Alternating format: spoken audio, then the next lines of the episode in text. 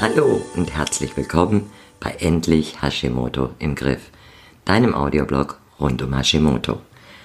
Ich bin Angelika und dein achtsamer Hashimoto Guide. Ich freue mich, dass du bei dieser fünften Folge wieder dabei bist. Heute geht es um Depressionen und was Depressionen mit Angst zu tun haben und was man dagegen tun kann. Was geht dir durch den Kopf, wenn du das Wort Depression hörst? Und besonders, wenn das jemand mit dir in Zusammenhang bringt. Also nee, ich erzähl dir mal, wie es mir damit ging. Als ich vor einigen Jahren zur Reha wegen Burnout war, hat mir die Therapeutin gesagt, ich hätte eine mittelschwere Depression. Ich bin bald umgefallen. Depression war für mich mit Suizidgedanken und Apathie oder ständigem Heulen verbunden. Dachte ich. Denn ich war zu dem Zeitpunkt mega reizbar, innerlich aufgedreht, während mein Körper dem nicht folgen wollte oder konnte. Ich wollte so viel und konnte von meinen Kräften und meiner Energie so wenig. Aber ich und depressiv kann gar nicht sein. Und in dem Sinn, was ich darunter verstand, war ich es auch nicht. Denn Depression ist ganz anders. Kommen wir aber gleich noch dazu. Ihr wisst doch schon, dass Störungen der Schilddrüsenfunktion, wie sie bei Hashimoto vorliegen, massiv in den Stoffwechsel eingreifen. Ihr wisst auch aus den letzten Folgen, dass das gesamte Körpersystem zu einem großen Teil von Hormonen beeinflusst wird und umgekehrt auch wieder die Schilddrüse beeinflusst. Was passiert also?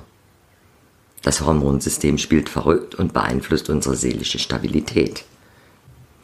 Neben Müdigkeit und Gewichtszunahme leiden viele von uns unter Angstzuständen, Zwangsstörungen, Stimmungsschwankungen und Depressionen. In erster Linie können diese Symptome auf Veränderungen des Schilddrüsenhormons und des Autoimmunprozesses zurückzuführen sein. Ist doch ganz einfach. Hashimoto zerstört die Schilddrüse.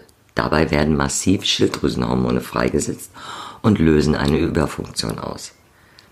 Als Folge treten meist Erregungs-, Angst- und sogar Symptome einer Psychose auf. Wer so einen Schub mal erlebt hat, weiß, wie schrecklich sich das anfühlt. Danach beruhigt sich das Ganze zwar, aber wir geraten wieder in eine Unterfunktion, die häufig von Depressionen, Apathie, mieser Stimmung oder diesem Gehirnnebel begleitet wird. Menschen mit bipolaren Störungen bekommen häufig Lithium als Medikament. Nur ist ein Nachteil davon, dass Lithium Hashimoto auslösen kann. Dazu kommt, dass die meisten Ärzte die Unterfunktion als Ursache für Depressionen völlig ignorieren. Sie denken nicht mal an einen möglichen Zusammenhang. Sie verordnen Antidepressiva und oder verweisen an einen Kollegen, der Psychiater oder Psychotherapeut ist. Ich höre häufig von meinen Kunden, dass sie unter Angst leiden. Näher gefragt zeigt sich, wie vielfältig Angst sein kann. Da wundert es nicht, dass sie häufig falsch diagnostiziert und einfach als Stress abgetan wird. Ja, Stress kann Angst auslösen. Und Angst kann Stress verstärken. Es sind aber immer noch zwei verschiedene Ursachen. Angst kann sich auch in vielen Formen äußern. Anna grübelt dauernd und ihre Gedanken lassen ihr Herz rasen. Bei Britta löst sowas Zittern aus. Isolde dagegen fühlt sich nervös und macht sich ständig über irgendwas Sorgen. Ihre Gedanken drehen sich im Kreis und es ist völlig egal, ob die Sorgen nun real und logisch sind oder völlig unbegründet. Ja, Angst ist eine ernste psychische Störung. Haben wir Probleme mit der Schilddrüse oder Hashimoto, dann ist die Wahrscheinlichkeit aber wesentlich größer, dass ein Ungleichgewicht der Schilddrüsenhormone dafür verantwortlich ist. Und dieser Zusammenhang wird oft auch von guten Ärzten übersehen. Ein guter Endokrinologe schaut auf Blutwerte und ein guter Psychotherapeut oder Psychiater auf die Psyche. Aber nur ganz selten tut ein Arzt beides. Allein eine gestörte Umwandlung von T4 aus L-Tyroxin zum bioaktiven T3 kann bereits viele Symptome einer Depression begründen. Feststellen kann man das mit der Bestimmung des RT3-Werts.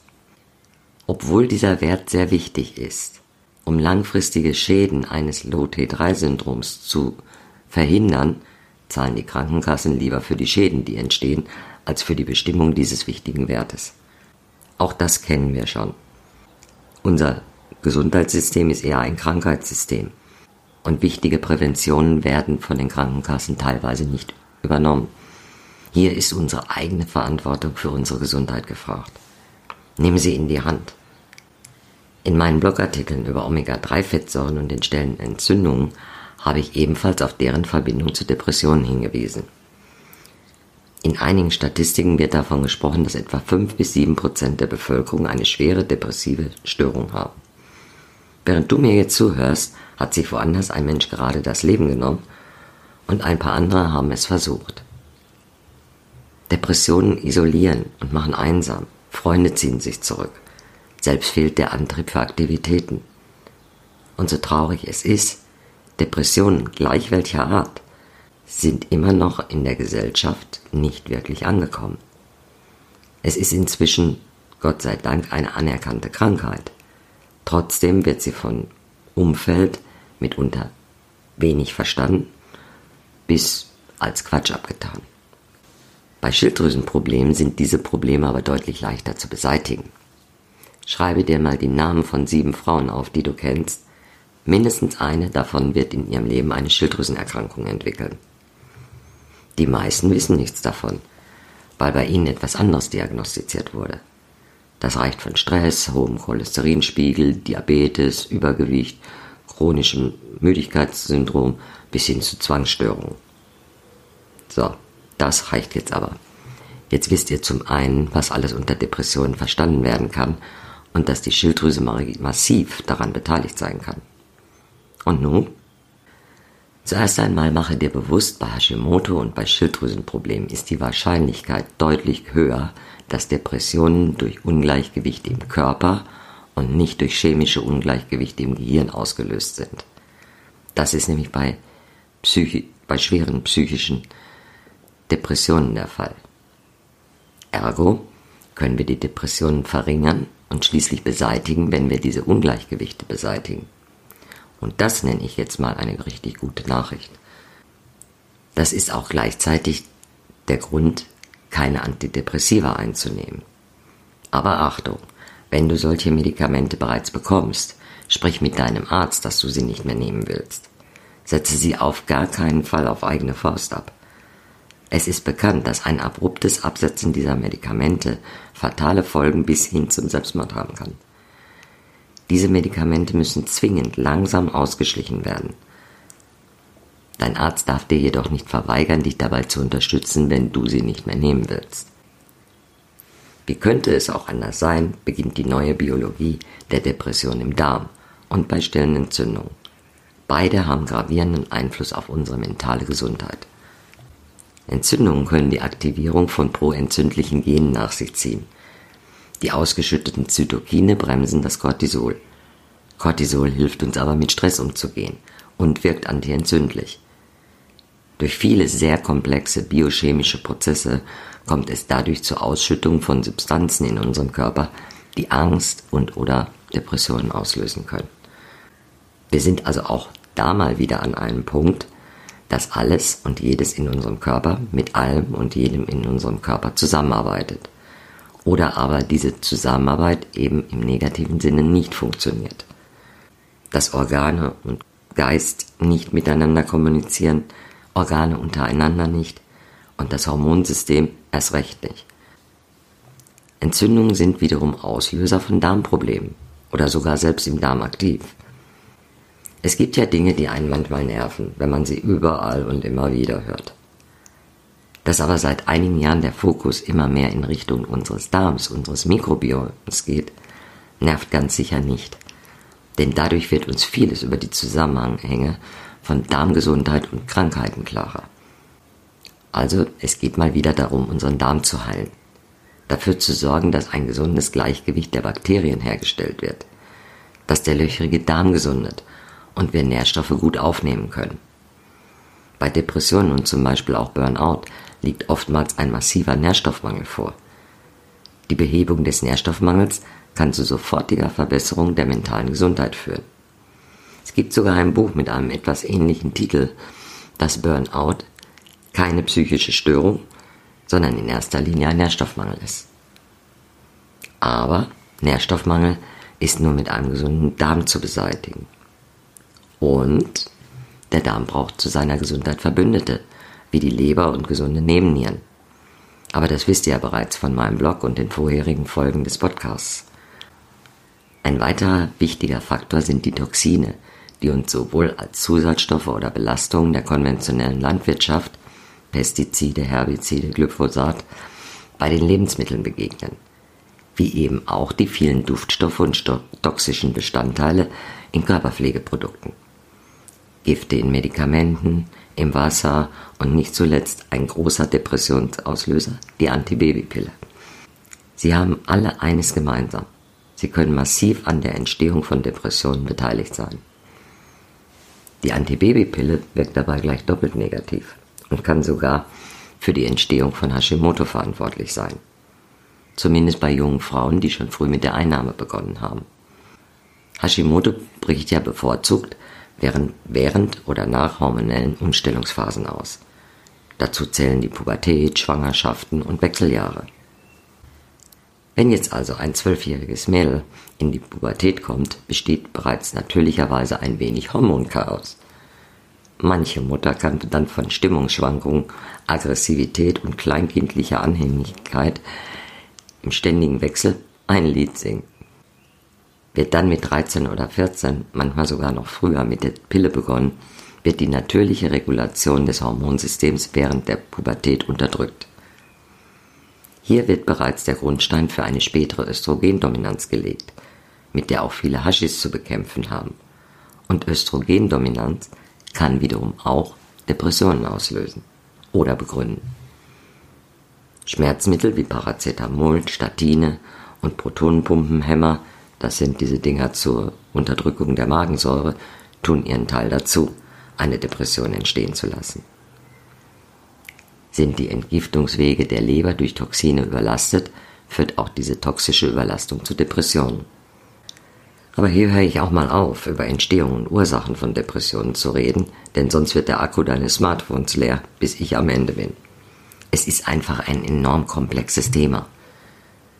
Wenn eine Kundin zu mir kommt, die unter Depressionen leidet, schauen wir natürlich ganz individuell auf ihre Ursachen, damit wir sie wirkungsvoll beseitigen können.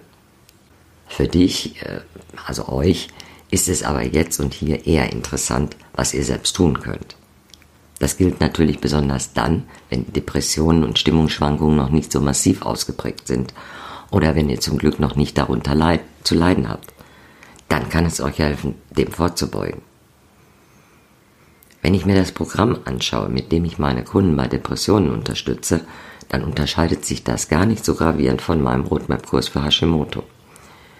Viele der Maßnahmen wirken nämlich auf beides positiv ein, sowohl auf den Hashimoto wie auch auf die Stimmungslage und die Depression.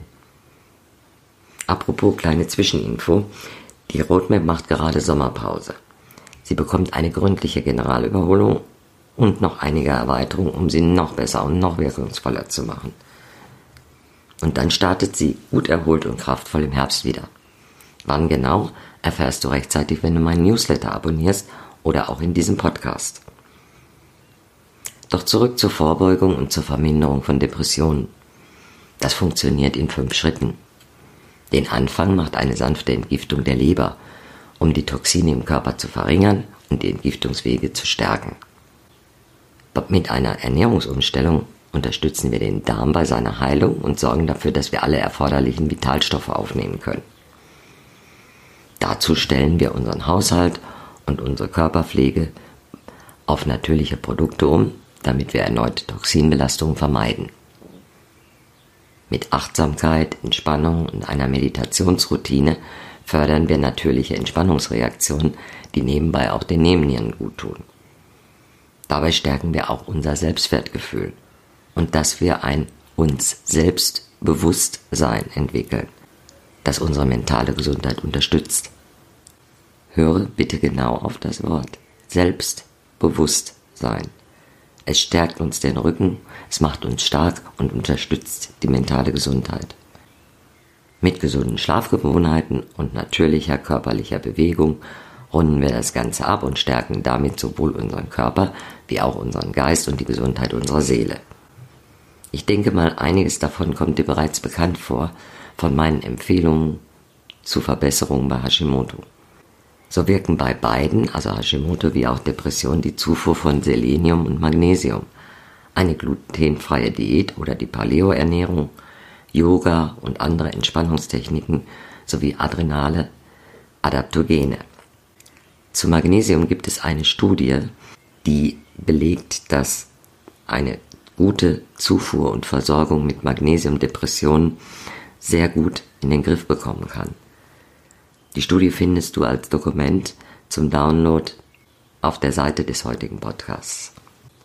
Zum Schluss noch eine kleine Bitte. Wenn du jemanden kennst, der sich mit Depressionen quält, dann erzähl ihm etwas von dieser Folge, damit er oder sie sich auch besser fühlen können. Und das gilt auch, wenn derjenige nichts mit Hashimoto zu tun hat. Denn Depression aufgrund von Nährstoffmangel, Darmproblemen ist nicht nur ein Problem von Hashimoto, sondern darunter leiden sehr viele Menschen, die gar kein Hashimoto haben. Und wenn du selbst nicht unter Depressionen leidest, dann helfen dir die Schritte bei der Vorbeugung genauso wie auch dabei, endlich Hashimoto im Griff zu haben. Vielen Dank fürs Zuhören und ich freue mich darauf, euch in der nächsten Folge wieder begrüßen zu dürfen. Eure Angelika, euer Hashimoto.